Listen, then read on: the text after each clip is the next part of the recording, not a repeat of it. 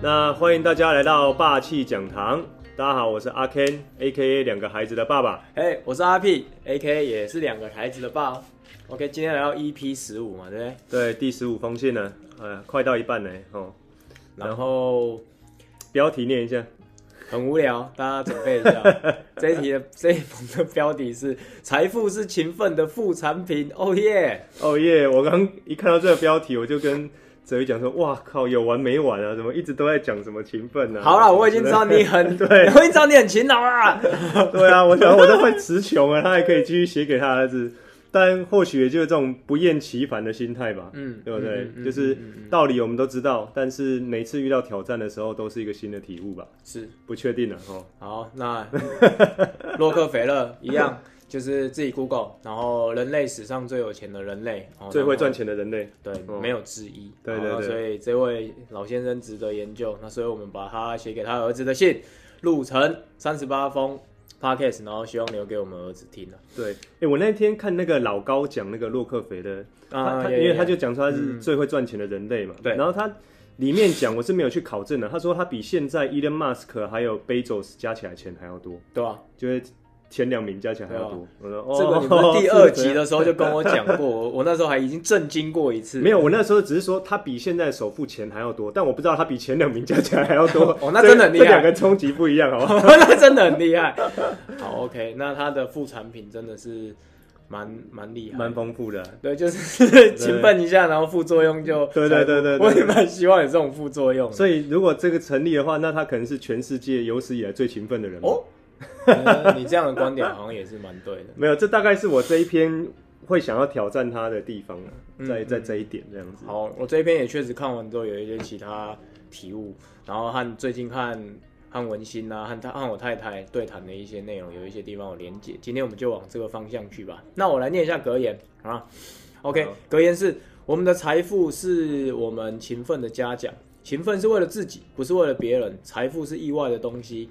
是勤奋工作的副产品，哦耶，嗯，好普通哦，对，没 了 没什么特别，不会每次哎讲完就是好想抢着讲，对对对，今天没有什么想抢讲，没，我也我也觉得还好，对，OK，好，那你先讲一下你跟文心最近聊什么好了，OK，呃，前面反正他就是收到他儿子的信嘛，他觉得很开心，然后所以他又再回给他信，也是在讲类似的事情，他儿子讲了两句话，就他很喜欢说。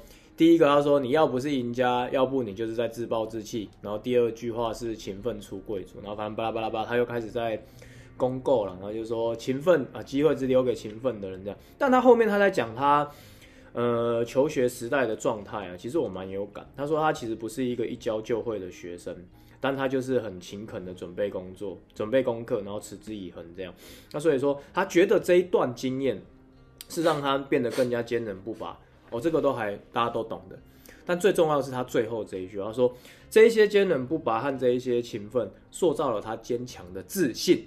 我想跟大家聊这件事情哦。嗯，我我我我呃，我我最近跟和文心聊很多的事情，就我很喜欢把一件事情做好，而且把它贯彻到底。然后就是我要说常问说，有些事情，比如说上上次我讲我们家那个通水管的事情，我最后终于发现是因为我们去沙滩玩。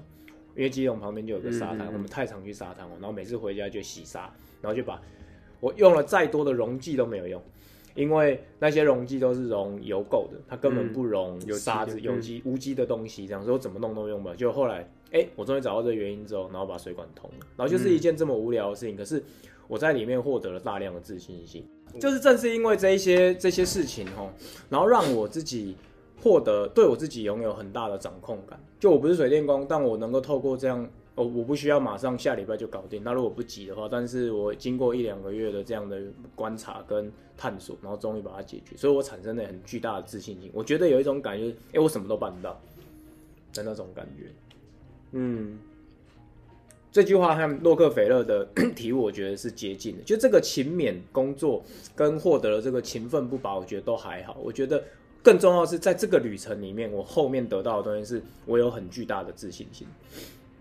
那得到这样的自信心，可以怎么样迁移到你的其他方面去呢？哦，所以他如果在比如说我们最近在工作上面遇到很多的困境嘛，包含我们前面有小聊到，因为我们公司的方向有很大的调整，那大大在面对这些巨大的调整的时候，其实都还蛮紧张。但是就是大大小小的事情，他不断的积累这些小小的自信心，会让我有一个感觉是我做得到。嗯，我我能够把一件事情完成，只是时间的问题而已。那我要做的事情就是好专注的把这件事情做到好，然后接下来好就能够完成。嗯，但你可能带着这样的自信成为台湾水电工。欸，我不要这样水。哎、欸，可是我觉得这自信心很重要。比如说我有时候我在。因为我们早期的工作是讲师，我们现在虽然比较退居幕后，但有的时候我自己发现，我在站上舞台的时候，其实，呃，那一个当下最近我对自己的观感以及对自己的自信心，其实会蛮大幅度去影响我在台上的表现。好了，我刚刚是开玩笑的啊，就是，呃，因为会想到学习迁移这件事嘛，因为我们在做跟教育相关的行业，嗯、但的确心态这件事情，呃。它的迁移，我不确定说是有没有办法很快的被量化或是评估啦。但的确，当你做越来越多事情，跨越越来越多挑战，你的自信心会跟着提高。然后这样的自信会帮助你可以去面对更多的挑战呢。我觉得这个是在我自己的生命经验里面也是成立的啊。我想到我要讲什么，你看我一个 文主人、社工脑，然后教育者、创业家，但是这么多的身份，但是哎、欸，他和水电公司八竿子打不着，但我还是有办法搞定这件事情，或、嗯、或者是一些很小的事情，我在折衣服上面，哎、欸，一坨衣服我可以在很快速的时间完，也就是说，导致我在这些处理事情的经验是可以移到这些地方的，所以这些地方的成就的带来的自信心，它也可以迁到我自己身上，在完成一个未知的任务的感觉，这样，所以我常常在刷马桶的时候、折衣服的时候，会获得很多新的启发。嗯，了解。嗯，但我觉得好像，呃，我们当我们讲到学习迁移这件事的时候，好像已经离题了哈，或是自信心这一段，呃，像有些人也还是可能说，哎、欸，我就是很会打电动啊，哦，但是我的音乐就是很不擅长或什么之类的。嗯，我觉得人或多或少可能还是会有擅长或不擅长的东西啊。但像你刚刚这一段，我觉得是你一个文主人，然后最后可以解决通水管这个问题，这当中应该有一个很重要的启发。你说对我自己来说，对对对，不是只不只除了自信心以外，我猜还有一个很重要的启发啊，我知道了。比方说，我觉得他对我来讲，在面对一些未知的任务是很像的，因为水电这个领域对我来讲是完全未知的事情的。嗯、那我那时候我就想，哎、欸，那我平常我在，比如说我们要开发一个业务，或者是今天有一个新的议题来到我们手中，然后开始为企业设计的时候，然后我就开始，我一无所知，我也不知道该怎么办。那我第一件事情就开始 Google 啊。设备啊，然后开始大量的进行很多的调查等等之类，所以我也是，我就看宅水电啊，什么水电爸爸，然后就搜寻关键字。哎，其实关键字搜寻不容易，找到那个关键的字，完全就像最近你在玩的那个 AI 机器人啊，那个长文案啊，Midjourney，然后长图片，那个感觉是一样，就是我们持续不断的在这个过程当中，从未知里面找到框架。然后找到做法，找到我可以进去这一个未知领域的一条路。其实我觉得共同点是一样的，嗯嗯嗯嗯嗯，做法是一样的，就是怎么面对一个未知的学问或是问题嘛，嗯，是吧？没错，嗯，所以这个这个过程大概我自己觉得他需要经历过，呃，当然小小孩可能比较难啊，但大人的话大概会经历过反思，然后这个反思可能就可以帮助你用在其他地方。比如说，我刚刚发现，我我的这个例子里面，我发现溶剂这件事情，我用了十种品牌，但它都在解决厨房污垢这件事情。如果我是没有反思的人哦，大概会继续测试，嗯，第十二种、第十三种、第十四种的这个溶剂去处理，是这个意思吗？有可能，对，嗯，对。那我觉得，其实对孩子来讲，在这一段旅程其实是重要的，他不断的试错，然后这边讲的这个勤奋，我才会想要把它变成是。就是谈作为今天我自己在看这一篇的主题的原因，是因为我觉得小朋友的自信心是来自于小小的事情开始启动，从他怎么样更快速的回应老师的作业，有效率的把它完成，然后到大到他可能长大之后，他在社团里面他要办一个募款活动或等等之类，其实我觉得概念是一样的，就是他如果说没有从小他完一件事情好好的把它完成，然后做到好。然后最后并且能够解决，他这些东西就会不断的积累他的自信心，然后最后他面对巨大的挑战的时候，他也有那个信心去面对，我可以完成。嗯，那、啊、其实这个就是 DFC Kate 他们在讲的嘛，叫 I can 的精神啊。哦，嗯嗯，就是我可以做得到，嗯，然后但要知道自己可以做得到，比较像是需要长年累月的积累。嗯，对，就是你可能不断的去挑战，然后跨越这样子，他就建立正向回圈的经验嘛。其实上一集我们好像也有讲到，对，类似的概念，所以才会说真腻。这这整篇真无聊，就是其实我们一直有在讲这整件事情这样。对啊，啊，所以我我觉得我要挑战的地方，就说因为这个是若 A 则 B 嘛，但反过来好像不见得成立。比如说啊，他说勤奋是那个财富的副产品嘛，嗯。但我们可能也会认识有蛮多人很勤劳，但还是没什么财富。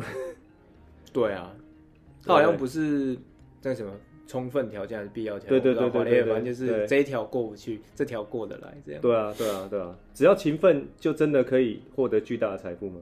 我觉得还是需要有一些智慧吧。对啊，所以我我也是觉得好像，我觉得勤奋是一个。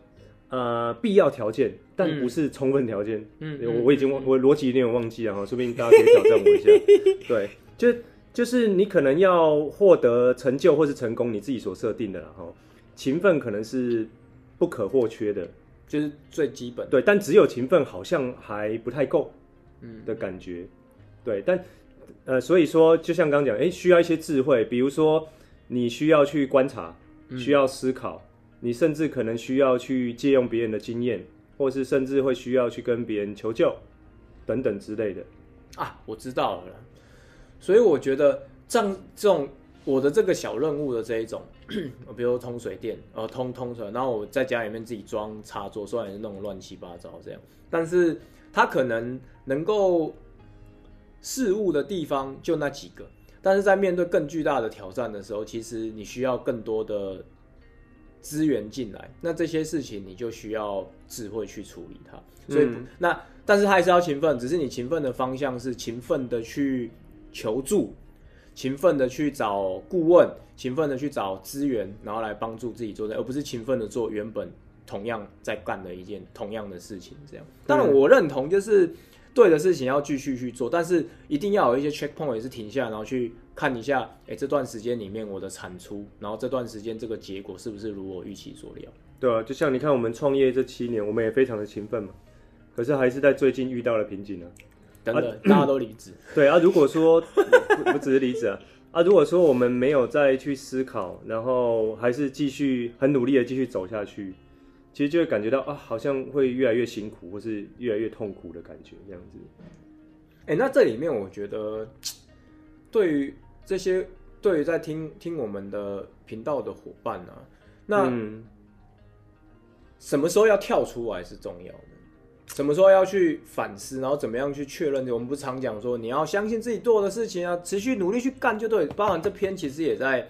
讲类似的情况，就是比如说，他说他就尽他所能的砍柴、挤奶、打水、耕种。可我怎么知道我做这些事情最后真的能够达成我想要的的的画面？这样子，这个感觉就是啊，你就你就已经成功了，所以你就出了一本书，你就说你很勤奋，那你就可以达成这件事情。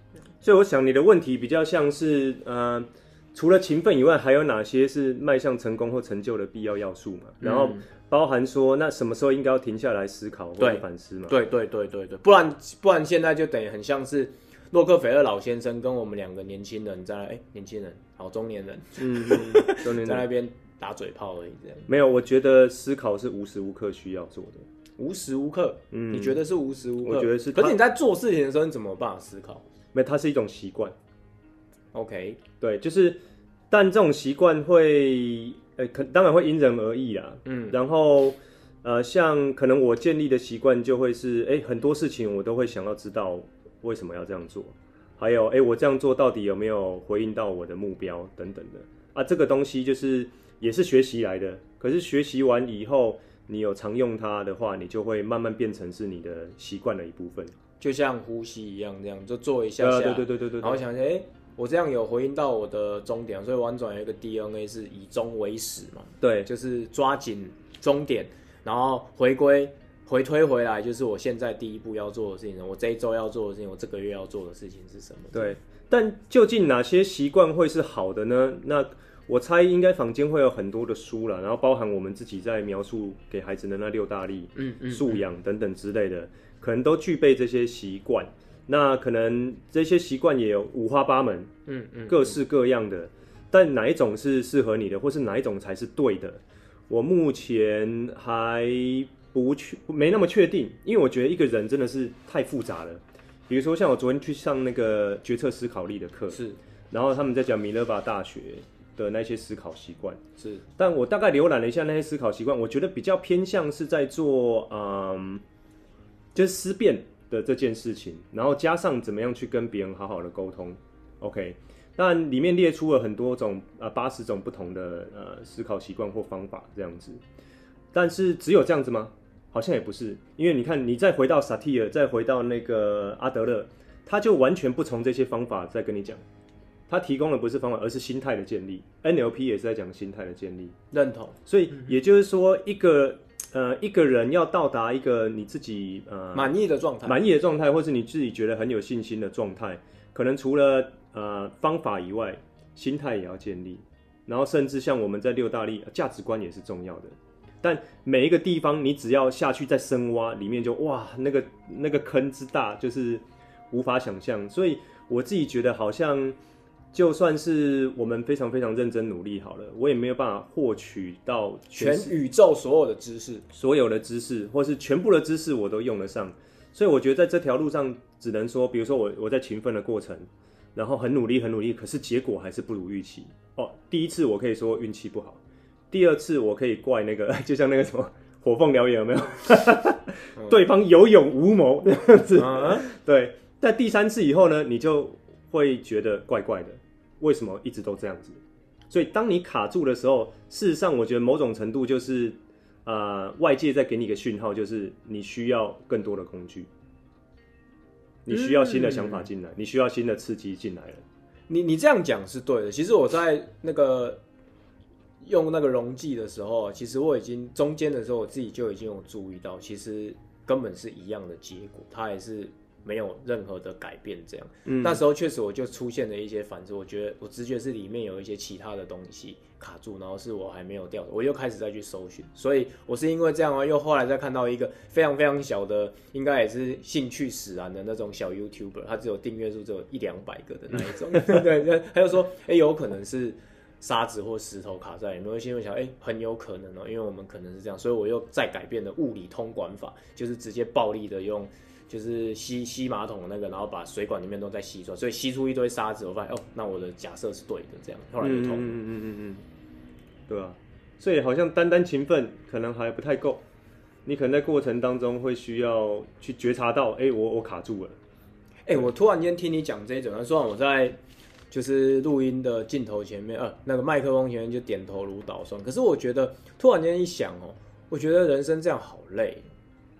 就是哇，你看哦，刚刚你这么讲的时候，说我要心态也要学，技巧也要学，然后什么都要弄，全宇宙的东西。我光是专精好我眼前的这一个字，特别如果对 国中生、高中生，我他妈一个三角都想的话，就是一个。三角函数我都搞不定的，然后你那边跟我讲未来，然后未来之后我念完大学科系，有社工系念完四年，我可能未来我也不一定要做这件事情。那我我穷极一生，我到底要知道这件事？我突然间会有一种无力感。我不晓得我在刚听的时候突然好累哦，算了，我双手让，我不要干好，我还是就是躺在那边，好像会比较轻松一点。嗯，看你从什么观点切入吧，因为你刚比较像是。你发现要学的东西太多了，多啊，所以就干脆不要学了。嗯呐、啊，没有，但你要把另外一个变音考量进来嘛，就是你还有很多年可以学啊，嗯，你知道意思吗？嗯嗯，对，因为你是学不完的，所以重点我觉得不是要把这些东西全部学完或怎么的，而是有没有办法在每次遇到事情或经验的时候多学一样东西。嗯，多学一样，你就开始慢慢变强，而你武器就越来越多，这样子。不不太可能一次到位啊，除非那个 Elon Musk 接下来发明的那个脑袋的晶片，可以直 直接把这个东西灌到大脑里面去，就林哲宇一世，然后直接放到林哲宇二世，对对对对，把它插在我儿子的大脑里，对对对，就直接继承我所有的知识这样，或想法这样子。我觉得那蛮屌，但比我想要传承下去的财富还要来的重要多。哇，到那个时刻，我真的是会认真的去思考，那人类还需要学习什么？就存档读档而已。对对对，就好像学习这件事情会变得是怎么样子，好像无法不太有办法预测这样。嗯，对。我刚刚还在咀嚼我的那一个突然间闪过生命当中的一丝丝的无力感，或是觉得哎呀，我又开始不足，可能跟匮乏感有一点关系。就哎，我是不是有这么多？我常常有时候会闪过那一个念头，不知道。就是在听的听众有没有人会有这种感觉？就是突然间发现要面对的世界突然间那么辽阔，有时候会觉得哇，这么辽阔的天空好好玩呐、啊，可是觉得哦，这么辽阔的天空好像毫无尽头啊，人生要走去哪里？就要改的东西太多了，嗯，就改天吧。改天，哎呦，改天可以哦，哎，可以可以可以可以，可以就改天吧，不要弄好了。所以我自己觉得，像我前两天我去，我我跟我全家人去去旅行嘛，然后就去苗栗一趟，这样就乱走。其实也不是只有在苗栗，就是到处亲子馆晃来晃去，也没有特别去到哪。但我觉得，像那些适当的放空，然后适当的什么事情都不做，其实有的时候会让自己得以喘息，然后又再重新欣赏这片天空的美好。我觉得。的确是这样，没错啦。因为现在我觉得这个年代啊，跟过往的确不太一样。我觉得如果是我们的爸爸辈或是阿公阿妈那一辈，你跟他讲说财富财富是勤奋的副产品，他们绝对会点头如捣蒜的答应，因为他们那个年代就是在开垦的时代，这样子。就是我甲帮无冲哦，就筚路蓝缕。我我一个月我就是会使四五万无问题。对对对对对。但现在坦白说，人类的呃生活水平。或是我们所身身处的这个社会啊，生活水平已经到达一定的阶段了。嗯，所以坦白说，你就算没那么的勤奋，你好像也不见得饿得死的感觉。现在怎么可能饿得死啊？我讲了，你去 Seven 打个工，当个店员，其实一个月都有都有快两万八三万的薪水。对对对对，所以现在我们在看待一个人的时候，工作已经不是他唯一最大的价值。都认同。对嘛？所以还会有啊，他心理的健康、身体的健康等等方方面面会需要照顾。所以我觉得会考量到那么多，也是因为人类的呃变复杂了嘛。对，没有正在进步，整个社会正在进步，所以你需要想的事情就会变多了。对，嗯、但同时间你需要害怕的事情也变少了，对嘛？我至少今天不用那个。想着我住在家里，比如说在台湾好了，然后长毛象冲进来，对对一个蟒蛇进来，然后把我捆住，这样把我吃掉那种感觉。对，所以我觉得这是一个时代的演进吧。嗯嗯，所以看起来我们的确哦，现在的人好像好累哦，要要想的东西，然后要顾的东西好像变多了，要接受资讯这么多，对，大家都在网络上，然后不经意一句话什么的，可能对。就就跑到自己的耳里眼里这样子，但同时间我们所拥有的东西也变多了。嗯，就是之前那个 Mr. Bartender 里面那句话在讲。嗯，对，现在好像你觉得哇，那座山林很很难跨越或什么之类，可是你要想，你现在有手机，有 GPS，有各式各样的设备可以帮助你。嗯，所以我觉得人类进步的过程，某种程度就是一个不断去创造新的工具，然后善用它的过程，然后去攀登新的高峰。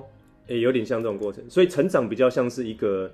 好像不变的事情，我们一直在追求更多的成长，嗯、不管是在成就上面的成长，或是心灵上面的成长，嗯、或是呃各种层面这样。我坦白讲，我觉得那个成就感会是上瘾。比起这一篇的这个主题是财富是勤奋的副产品，我觉得对我来讲就是成就感吧，觉得自己有在进步。对对对，就是哎。欸就是没有要跟别人比，然后那个那个成就感也不是跟别人，就像我通完了，我还能跟别人聊，顶多就在这边跟你在那边跟 podcast 上面那边小聊两句，没人会知道这样。他那其实就花个两千块就可以搞定的事情，可是那个成就感，然后那种我觉得我好像能够掌握一些事情，然后我做得到的这个就是 I can。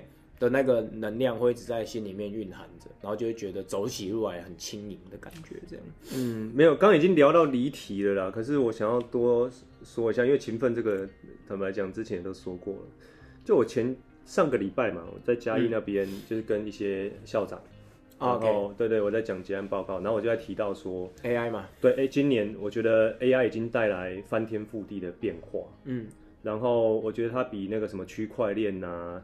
大数据啊这一些都还要大放异彩，不是大放异彩，是会更深入的影响到你的生活这样子。Yep, yep, yep. 对，所以呃，我们应该担心的不是哎、欸、现在的小孩之后小孩怎么办，而是这个速度已经快到是你现在身为一个职场工作者，AI 的出现会很大程度的影响你工作的方式。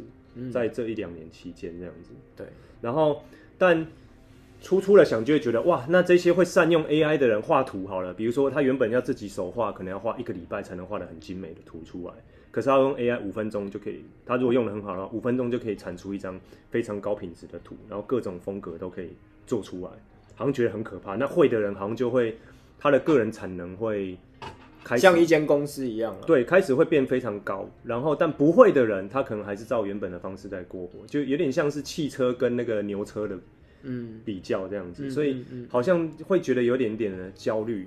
但我更焦虑的是另外一件事，因为跟着 AI 的进步以后啊，我猜想它的使用体验或是使用界面会再越来越简单。也就是说，现在可能你要用 AI 绘图，还是需要一些你要学它的指令码或等等之类的。也许再过一两年，是连学都不用学，你只要直接麦克风打开，跟他讲说：“哎、欸，我的 AI 伙伴，请给我一张什么样的图，它就会自动画出来。”我觉得是可以到这样子的程度。那这样有什么好教？这样世界不是超棒的吗？我们就算不会像不像点仓这样念那么久的设计，然后最后画画，我不会用 A，我不会用它的什么什么 Photoshop、Illustrator，我就可以产出来，这样不是挺好的吗？对啊，感觉好像是挺好的这样子，但很有可能另外一个层面，我在担心的是，呃，如果 AI 已经聪明成这样，它其实可以，好，另外一个想法是，那人类接下来要做什么？怎么跟他合作喽？怎么跟人机互动喽？我怎么样善用它来帮我工作？有可能，对啊，所以你可能就会想要善用它来帮你工作，但可能我是一个很懒的人，我觉得啊，这些 AI 都可以帮我做掉，我好像什么事都不用做了，这样子哦，然后我可以好好的。然后再接下来，因为产能会差距会越来越大嘛，所以可能财富会更加的集中在某些人身上。嗯，那可能绝大多数的人是赚不到钱的，然后甚至是呃，只要透过 AI，你也会没有工作机会，因为只要让 AI 去做就好了，不需要你做。我觉得那就很像收费亭的那个收费员，感觉是有点像。你还记得 eTape 出来之前，啊、那时候那些收费员还有上街头看，可是就是。时代走了，走到那儿了，然后势必这些工作已经不再需要人去运作。对对，哎、欸，那可能再过一年之后，这个标题就“财富是勤奋的副产”就不一定成立了，因为有可能当你还不知道 AI 这个工具，或你还不知道这世界上一些关键的技术出现的时候，你再怎么勤奋、孜孜酷酷的运作眼前的这件事情，你可能副产品永远都不会是财富。这样确实讲起来就有点好像有点紧张的感觉。嗯，然后更担心的一点就是说，这一些接下来这些娱乐内容啊的产出将会更加的泛滥。嗯，因为 AI 的加入这样子，以前内容农场什么之类，我我猜应该接下来会更加的泛滥，而且他们做出来 quality 会越来越好。所以呃。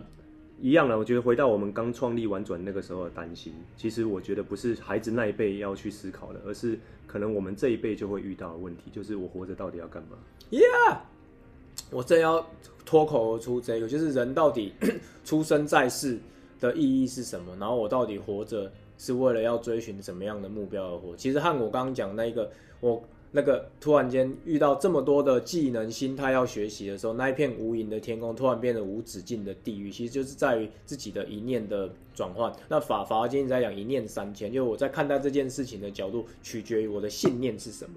信念和观念是不一样，观念在前额，信念是来自于你内心深底抵触里面，你在你相信这个世界会成为这样，你相信你自己活着是为了怎么样的目的？那我觉得它会变得是更加核心重要的一个议题哦。嗯，所以。我大胆的猜想，也没有什么根据啊，就是可能未来十年内会有很巨大的变化，然后可能工作会集中在少数人手上，然后其实大部分的人都不太需要工作。我我记得我好像前几年演讲也很常讲这件事情，就是到时候全部都是机器人在 种菜嘛，然后种完菜之后无人机就送到你家，然后他们的那些能源也不太需要担心，因为只需要。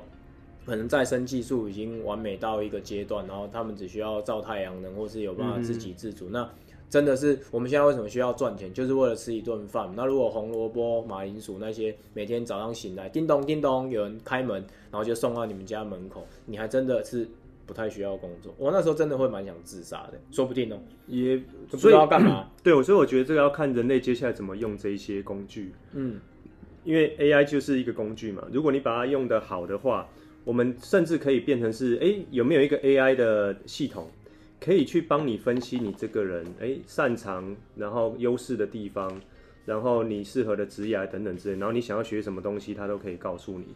所以到那个时候，我们就真正可以去学我们真正想学的东西。真，反正也不用工作。你想吹萨克斯风就吹萨克斯风，然后对对对，你也不不用去管它，我以后能不能用这个当职业，能能够养活自己的工具。反正我现在就活得下来了嘛，那我就可以。专心的做好自己想做的事情。但如果说像呃，假使啊，我们的成长过程还是一样的是单方向被灌输，然后考试等等之类的这个过程一路上去的话，突然会发现自己不知道可以干嘛，然后那个自信心，我觉得就会瞬间跌落到谷底。嗯，那这个时候会善用 AI 的人，他也可以做出很多这种。以前美国在讲的奶头娱乐出来，嗯，让你可以过得很舒服，在家整天就是看这些娱乐装置、玩游戏等等之类，也可以过得很舒服。我觉得很很想到我以前看《黑镜》啊、《骇客任务》啊这一些以前的这些影集，然后在预示的这一些未来哦，是好是坏不晓得，但我觉得咱们就。继续探索这个世界吧，嗯，然后保持着这样的好奇心，然后持续的找到我们可以做的事情，然后开开心心的活着。我觉得这还是一样是很关键的核心要去的地方。对啊，我我个人还是觉得蛮兴奋的啦。什么意思？就是我觉得在我有生之年可以有幸见到这个荣景，不是荣景，就是大时代的巨大变化。Oh, OK，对，我觉得这是一个很令人兴奋的事情。OK，对，酷。嗯，好，结束了，结束了，来吧。希望儿子女儿听到，不要觉得就是完了。爸爸已经这一篇是那个爸爸的末世预言。不会啊，不会啊。对啊，OK，那我们来吧。你先好了。现在没什么灵感。现在没什么灵感，那我先来哦。好，那呃，布布跟六六，嗯。刚刚听完爸爸讲这一些，我自己心里面也有闪过一丝不安，但不担心的。嗯，我觉得要做的事情还是一样，只是勤奋的方向要去到哪里去。那我想对我们家来讲啊，我不晓得你以后会不会是，但对我来讲，好了，就是一直以来，爸爸一直都不是以追求财富当做人生终极的目标。那我想佛法告诉我的事情是，人生终极要追寻的方向，利他的道路。哦，然后终极你能够获得幸福的生存方式，这件事情是一直不变的。所以不管世界变得怎么样，我想我持续不断的都在这样的状态里头，那我就会想办法去顺应，甚至去改变这样子的一个环境，然后甚至帮助更多的人，这是我一直想要做的事情。那我最后想要跟跟你分享，就是洛克菲勒爷爷他他他写给他儿子的这一句话，我就很喜欢这样。他说：“我始终是。”始终将退休视为再次出发。我一天也没有停止过奋斗，因为我知道生命的真谛。我不确定他的生命的真谛是什么，但我想我的生命的真谛是我活着的一天，爸爸啦，活着一天都希望能够让更多的人能够过着更好的生活。那这是我一直想要去的方向。也许不是像很多大企业家，然后。影响了很多的人，或者是像很多慈善家影响很多人，但是孜孜酷酷的，我每天我就希望自己能够让一个人跟我见面的人能够有更多的幸福。这样，那我想我录 Podcast 除了录给你之外，有一些听众也许能够获得一些启发。这就是爸爸一直在寻找的生命的真谛。我希望能够让这个世界变得更好。这样，那我们一起加油吧，好吗？爱你的爸爸。那希望在你的世界来临的时候呢，我也能够继续跟你一起成长，不要成为讨厌的阿公。这样。以上，好，那呃，妍妍还有豆豆，嗯，刚刚拉里拉扎讲了很多的东西，但我觉得一样不变的事情是，嗯，爸爸希望你们，呃，也可以跟我一样。但我不是说长得一样，或是说做的事情一样。我觉得那个一样是说，我们一样对自己，呃，找到自己真的很热爱的事情，然后很喜欢的事情，然后呃，找到一群很棒的伙伴，然后可以跟你一起往这个你所喜欢的事情前进跟努力这样子。我想所谓的呃勤奋，可能会用在这些地方这样子。那呃，我我自己觉得当。你真的可以找到自己很爱的那个东西的时候，那接下来不管是诶工具、环境等等之类的怎么变化，你都会有办法，或是都会去想办法啊、呃，让自己可以做得更好这样子。哦，我想这个大概是不变的真理。那可以想见的事情是，我觉得在这十年内的感觉，呃，光在我这一代就会开始遇到这个挑战哦，就是到底我想做什么。那我相信，对你们这一代的人来说呢，这件事情会，呃，会会更加的重要。就到底你想做些什么，在你的有生之年，哦，然后而且，呃，对你们来说，现在才还不到十十岁，你的人生还非常长，说不定到你那个年代，人类已经可以活到一百二十岁，就是我们寿命的上限了，这样子。所以剩下的一百一十年，哇，你可以做些什么事情？但其实想起来，我觉得也是蛮开心的，就代表说，你好像可以学好多好多好多东西哦。嗯。然后这个学不是为了要诶可以生存下去，要可以赚到什么钱，而是你就真的很有兴趣，单纯为了乐，单纯为了乐趣而学这样子。对我，我觉得如果那个世界可以到来的话，应该会是非常非常的，我会觉得非常的开心，也替你们开心这样子。那最后，爸爸只有说，嗯。希望在我有生之年可以跟你们一起上太空。你有看那个那个嗯那个《电驭叛客》吗？没有哎、欸。哦，可以看一下。哦，好了，也是一个关于上月球的故事。好了啊，你们不想上也没关系啊，就我很想上。OK，好了，爱你们的爸爸。好了，那今天这一集就到这边告一段落了。嗯，OK，谢谢大家，那我们一起加油，拜拜，拜拜。